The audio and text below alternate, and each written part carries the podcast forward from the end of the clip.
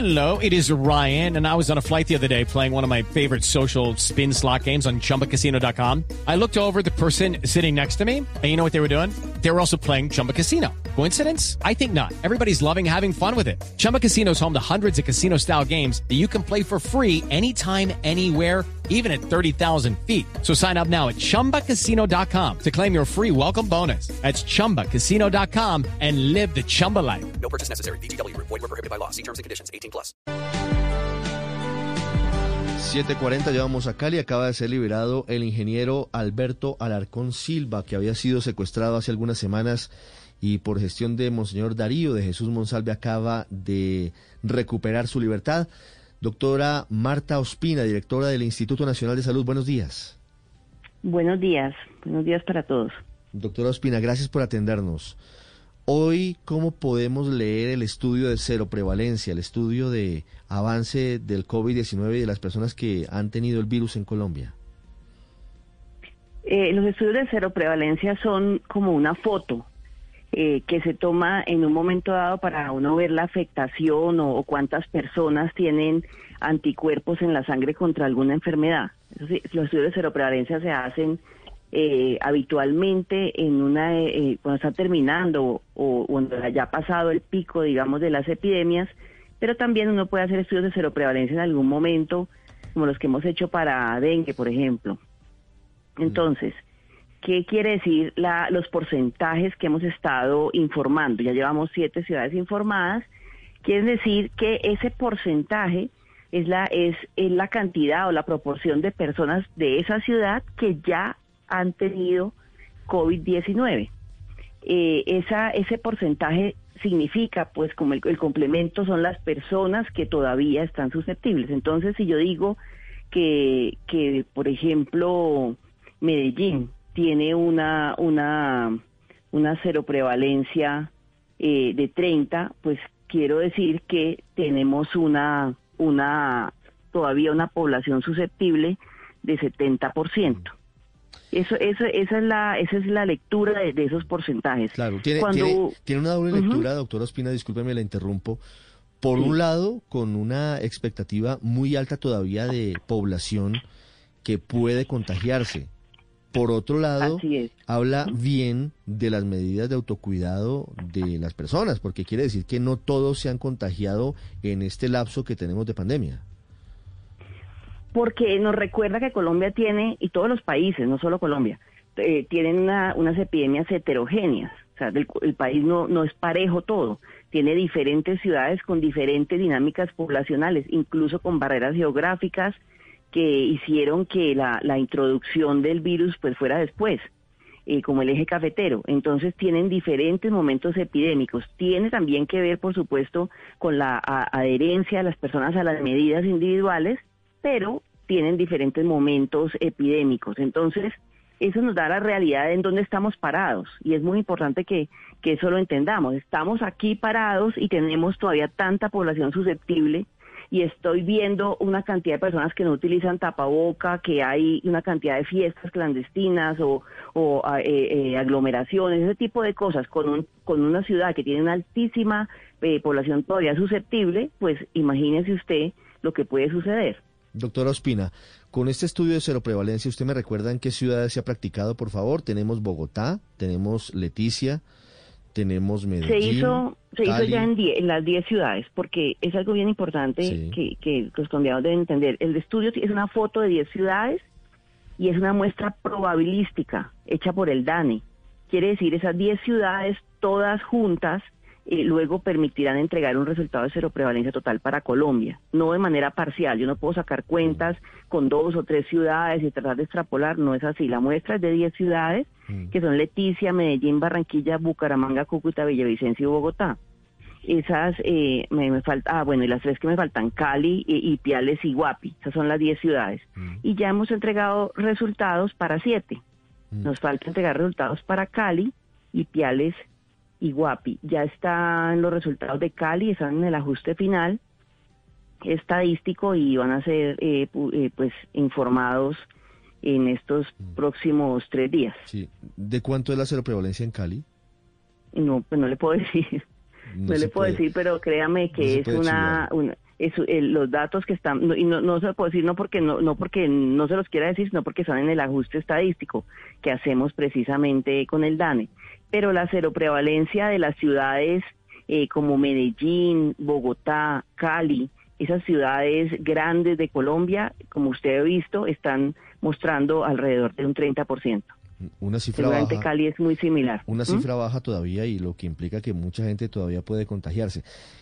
Eso quiere decir, doctora Ospina, que hoy no podemos, esta palabra es un poquito eh, tal vez extraña para algunos oyentes, pero no podemos extrapolar, no podemos, eh, con base en estas 10 ciudades, decir cuántas personas se han contagiado de coronavirus en Colombia. ¿Todavía no podemos sacar esas cuentas?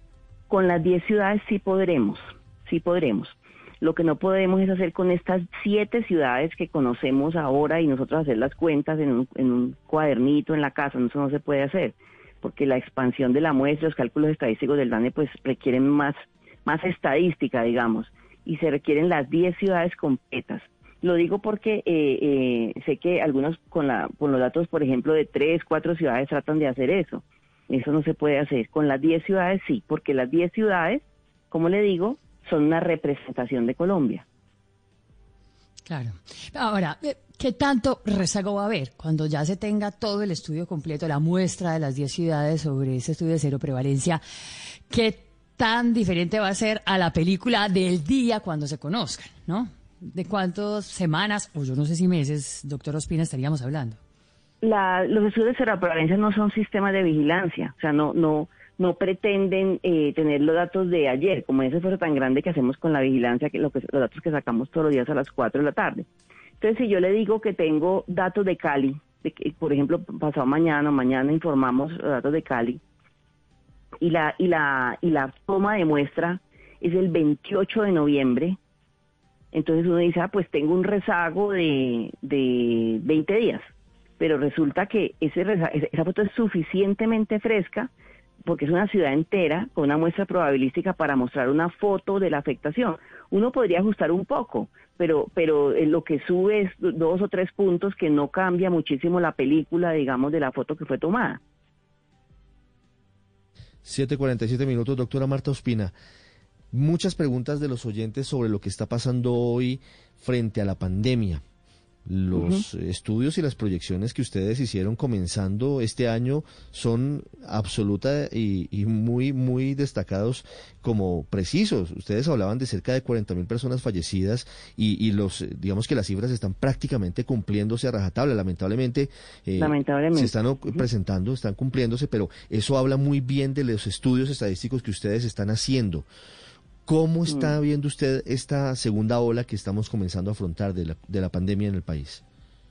Sí, gracias por esa pregunta. Efectivamente, los modelos eh, que el INSA ha hecho, y yo les he contado en otras ocasiones que nosotros creamos desde el 20 de enero un grupo eh, de, de modeladores también externos para, para retar los modelos del INS, ¿no? Para, para criticar. Eso es un grupo muy dinámico que muy tarde, o sea, muy tarde en la noche todavía, digamos, hacemos esos ejercicios y la y, con- y la data colombiana permite ir ajustando cada vez más y más más preciso sin decir que el modelo es la realidad, ¿no? Los modelos siempre tienen un grado de, de una representación, básicamente. Pero entonces, lamentablemente sí, la- el tema de la, de la mortalidad, que inicialmente estaba, estaba por, por debajo, la, la, y, la, y la ciudadanía tiene que entender que es un ejercicio que hacemos entre todos porque algo que yo estaba oyendo ahorita que ustedes estaban hablando, los modelos no pretenden predecir el futuro, y nosotros hacemos predicciones. Los modelos reflejan, los modelos se leen así.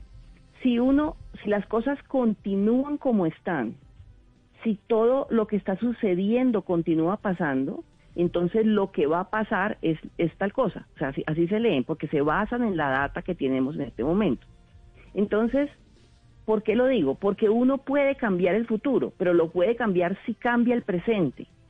Si uno en el presente eh, es capaz de mantener ciertas circunstancias, una baja, por ejemplo, por ejemplo, una baja transmisión eh, de la de la enfermedad, porque hay una alta adherencia a medidas de manera individual, o porque se refuerzan con medidas colectivas, ya que se ve que las individuales no están, no están teniendo tanto efecto o no están siendo tan juiciosas si uno puede lograr, uno logra cambiar el futuro.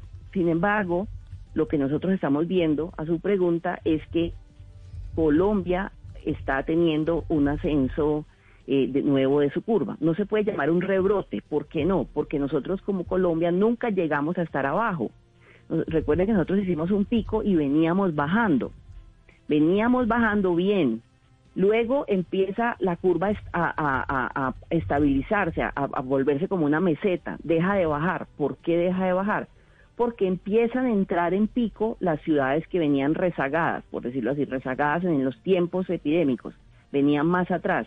Y entra el eje cafetero, entra eh, Ibagué, entra eh, Boyacá, entra mm, algunas eh, ciudades intermedias de Cundinamarca, distintas a Bogotá, y, y empiezan, esas con sus nuevos picos eh, hacen que la curva de Colombia se parquee, llamémoslo así, se, se, se deje de bajar. Pero hasta ahí uno entiende, es por los tiempos distintos epidémicos que tienen las ciudades. Sin embargo, ciudades que ya habían hecho pico, eh, con, la, con, la, con la gente ya, digamos, en la actividad económica normal y en la calle. Step into the world of power, loyalty and luck. I'm gonna make him an offer he can't refuse. With family, cannolis and spins mean everything. Now, you wanna get mixed up in the family business. Introducing The Godfather at ChumbaCasino.com. Test your luck in the shadowy world of The Godfather slot. Someday, I will call upon you to do a service for me. Play The Godfather now at ChumbaCasino.com. Welcome to the family. No purchase necessary. VGW Group. Void where prohibited by law. 18 plus. Terms and conditions apply. Empezamos a ver una aceleración de la transmisión de nuevo y que es muy mala noticia. Y empiezan esas ciudades a dejar de estar en una meseta y a mostrar un ascenso. Ese ascenso sumado de las diferentes ciudades pues va produciendo un ascenso de la curva de Colombia. El modelo nos muestra que efectivamente esa segunda ola, llamémoslo en Colombia, se va a dar. Es, es una, es una, de seguir así, ¿no? De seguir teniendo las circunstancias como las tenemos. Se ve, la, se ve el pico, que va a ser un pico ancho, lamentablemente ancho, se ve más ancho que el anterior, y luego se ve el descenso que inicia por allá en el mes de marzo eh, y, la curva viene descendiendo totalmente hasta el mes de junio.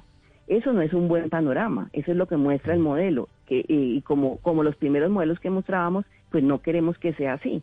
Por eso, por ese, por ese modelo que estamos viendo, es que nos reunimos permanentemente con los diferentes gobernantes y, y con ustedes hablamos para que nos ayuden con la ciudadanía a entender que eso lo podemos cambiar.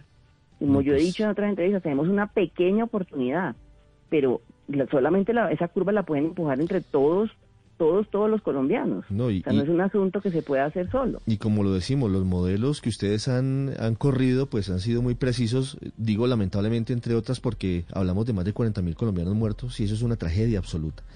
Ese Mm. modelo que ustedes están en este momento proyectando, doctora Marta Ospina, indicaría que cuándo comenzaría además ese pico ancho. Y si le entiendo bien, sería un pico que duraría por lo menos dos meses. Ya estamos en, en el ascenso, ya estamos en el ascenso. Eh, el pico se ve eh, en el mes de enero, empieza en el mes de enero, el pico, cuando me- o sea, la parte más alta, pero, pero ya estamos en el ascenso y, y hay ciudades muy críticas. Entonces, el estudio de cero prevalencia, como lo que me preguntaba, nos sirve para ver Claro. precisamente ese potencial que tienen algunas ciudades. Entonces, hay, es una mezcla muy peligrosa, una baja cero prevalencia en este momento, ¿no? Una baja cero prevalencia con una altísima eh, eh, tasa de contacto social, o sea, con gran contacto entre personas de todo tipo, sin guardar además las medidas, sin uso de tapabocas, sin mantenerse más- a, a más de dos metros de distancia, pues es una combina una tormenta perfecta, ¿no? Es una Claro. combinación terrible. ¿Ese pico Terrible. duraría, ese pico duraría dos meses? Más o menos dos meses, sí. Dos meses, pues un tiempo muy prolongado. La- ¿El primer pico cuánto duró? Duró pocos días, en realidad, o, o tal vez No, una no, semana. no, duró casi un mes. Un mes, este sería el 20 doble. y algo días, sí, casi Sí, un mes. Casi, casi sería el doble, pues, pero se puede cambiar si todos eh, nos ponemos las pilas y nos cuidamos. Ese es el mensaje más importante. Doctora Marta Ospina, ¿hay algún indicio de que la nueva cepa del COVID-19 ya haya llegado a Colombia? No, los indicios nos muestran que no que no ha llegado precisamente. No quiere no, no quiero con esto afirmar que no ha llegado. Lo que pasa es que hay unos hay una hemos hecho la, genotipificación de todas las cepas de las 10 ciudades. Precisamente el estudio de cero prevalencia en paralelo lleva en, en la unidad de genómica, nosotros la genotipificación y la, esa cepa no está. Y la Universidad del Rosario también tiene para publicar una gran cantidad de genomas y tampoco está esa cepa en este momento.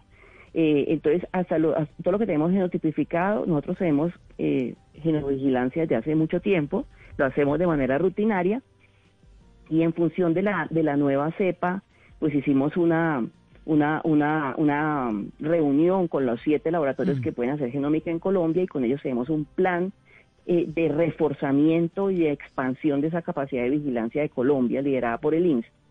Eh, hay algo bien importante. Sí. Nosotros ya tenemos, habíamos tenido la otra mutación acá, o sea, porque es muy, es muy noticioso, digamos, la nueva cepa, pero ya había otra nueva cepa. No sé si ustedes lo tengan claro. Eso es algo, es un fenómeno natural de los seres vivos, como los virus.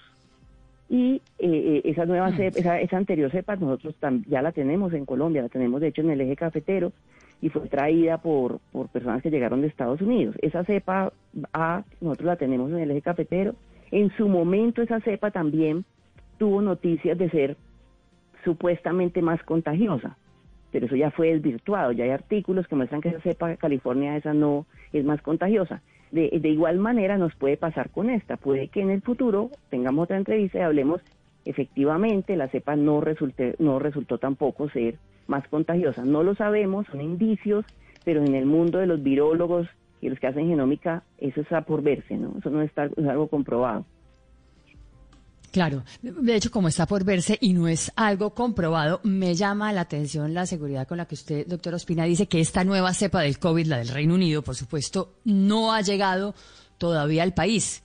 ¿Cómo sabe que no, No. ha llegado?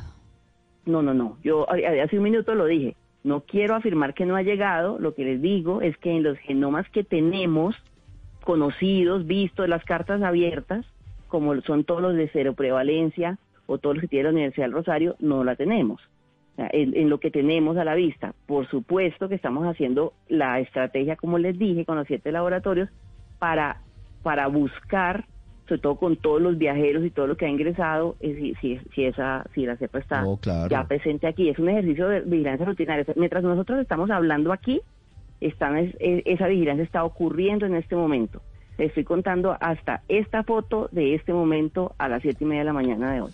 Sí, 7.57 minutos, eh, eso es claro, doctora Marta Ospina, y pues no se puede afirmar porque es posible que haya llegado, pero por ahora no ha sido detectado y ese es el mensaje. Exactamente. ¿Cómo va a ser el proceso de vacunación? ¿Cómo va a ser el acompañamiento del INS a esta jornada que empieza en febrero contra el COVID-19? La, el, la- el programa ampliado de inmunizaciones de Colombia eh, es liderado por el Ministerio, ¿no? Desde hace muchos años, desde el año 2000. Eh, entonces, eh, se- ellos utilizan tienen toda la planeación detallada de la, de la logística de la vacunación, que la soportan, por supuesto, en los puestos de vacunación. Ustedes recuerdan que en Colombia hay unos hay unos puestos fijos, digamos, unas unidades acreditadas como, como centro de vacunación, pero cuando hay jornada de vacunación, eso se expande. Recuerden, eso se hace tradicionalmente, crecen, crecen con muchos más puntos satélites. Entonces, esa misma estrategia eh, logística es la que el ministerio está utilizando, pero en este momento ampliada a la máxima capacidad de Colombia, con la participación, por supuesto, de las EPS, que tendrán además la responsabilidad de buscar cédula a cédula, porque acuérdense que las personas son con una lista, cédula a cédula, eh, sus, sus afiliados para asegurar que la vacuna les llegue. El, el- al mismo tiempo, el Instituto eh, de Vigilancia, eh, el INVIMA, el INVIMA maneja en Colombia la, la Red Nacional de Farmacovigilancia. Ellos hacen la vigilancia de los fármacos, de los medicamentos, como las vacunas también. Entonces, con ese con esa red que ellos manejan eh, están liderando una, una- además un nuevo modelo ¿por qué? porque la ley además trae unas nuevas una, digamos un nuevo comité ustedes tal vez lo, lo, lo leyeron Sí. un nuevo comité de evaluación en el que también está el IES para eh, evaluar las pos- la posible asociación entre entre la vacuna y, y supuestos eh, eventos adversos producidos por la vacuna entonces, eh, con esa con esa nueva estructura, esa nueva dinámica, hay unas en este momento hay unas reuniones en las cuales se está reordenando el proceso de vigilancia de, de posibles eventos adversos y en ese comité de vigilancia de eventos adversos está también el Instituto Nacional de Salud. Ahí estamos también acompañando eh, al IEX, al INVIMA a la, a la Sociedad Colombiana de Infectología, ministerios, a un comité que ha sido creado para eh, eh, analizar, por un lado, la efectividad y por otro lado, la, los eventos adversos. 7.59 minutos es la doctora Marta Ospina, directora del Instituto Nacional de Salud. Doctora Ospina, una pregunta final. Tenemos una discusión aquí en la mesa de trabajo, generalmente en Blue Radio, con Héctor Riveros, que dice que la pandemia es un fenómeno natural que no se puede evitar. Eh, ¿La ciencia apoya esa teoría? Eh, sí, la ciencia apoya esa teoría porque la, la, la introducción en el ustedes recuerdan, ustedes recuerdan que hace unos años se hizo eh, el genoma humano. ¿Se acuerdan que fue una noticia? Claro. Bueno, pues eh, hace unos años, de unos años para acá, se viene hablando de hacer el viroma. Y, el viroma es una, tarea titánica. de hecho, pues se habla, hay más, hay más de 10.000 virus o muchos más, muchos más. Lo que, lo que, lo que, cuando les digo 10.000 virus es lo que eh, estiman, digamos que en algún momento podrían dar el salto eh, de, animal humano. Quiere decir que la entre más convivencia estrecha hay de los humanos con los animales y hay una, una simbiosis, hay en muchos eh, casos intromisión de los humanos a sitios que antes eran completamente aislados o naturales. El ejemplo es Zika, cuando el hombre se mete al bosque de Zika y termina adquiriendo una enfermedad que durante cientos de años ha existido, pero solo allá, en esos bosques y en, primates. Entonces, ese, esa, esa interacción hace que haya más introducción viral de animales, primero por accidentes y luego ya porque el virus se adapta y ya puede estar en los humanos. Entonces, eso imagínense el reto tan grande para la humanidad, entre más interacción haya. Y con la globalización, los viajes transatlánticos, todo, pues la, la facilidad de transmisión es enorme. Y la globalización no va a cambiar, los viajes no van a cambiar y la, y la, y la intromisión, llamémoslo así, de los humanos o, las, o, la, o la interacción estrecha de los humanos con los animales antes va a aumentar. Entonces, tendremos nuevas eh, eh, epidemias seguramente. La humanidad las, las tenía eventualmente, usted puede leer en la historia hacia atrás, pero cada vez pueden ser más frecuentes. El reto es enorme y la capacidad de que se devuelva una pandemia, pues lo hemos visto, incluso en este siglo, con, con todos los avances tecnológicos y países muy desarrollados y todos, em, nunca, nunca, nunca eh, había existido una cuarentena generalizada en el planeta, ni nunca una epidemia había puesto simultáneamente eh, eh, en una situación tan crítica a todos los gobiernos del mundo. Es, nada más eso hay que reflexionar, ni siquiera las, las guerras mundiales. Las 8 de la mañana, dos minutos. Estamos viviendo momentos históricos por cuenta de esta pandemia. Doctora Marta Ospina, directora del Instituto Nacional de Salud, muchas gracias. No solamente por la entrevista, sino por el trabajo suyo y de toda su gente, que ha sido realmente muy, muy juicioso, destacado durante este año y ha servido como faro fundamental para que los colombianos logremos sobrevivir esta pandemia. Una feliz Navidad para usted y para toda la gente del INS. Muchísimas gracias. Un saludo para todos. Ya regresamos, 8 tres minutos en Mañanas Blue. Venimos con información del mundo y hablamos de lo que ocurre con la necropsia de Diego Lucky Land Casino asking people what's the weirdest place you've gotten lucky. Lucky? In line at the deli, I guess. Aha, in my dentist's office. More than once, actually. Do I have to say? Yes, you do. In the car before my kids' PTA meeting. Really? Yes. Excuse me, what's the weirdest place you've gotten lucky? I never win and tell. Well, there you have it. You can get lucky anywhere playing at LuckyLandSlots.com. Play for free right now. Are you feeling lucky? No purchase necessary. Void where prohibited by law. 18 plus. Terms and conditions apply. See website for details.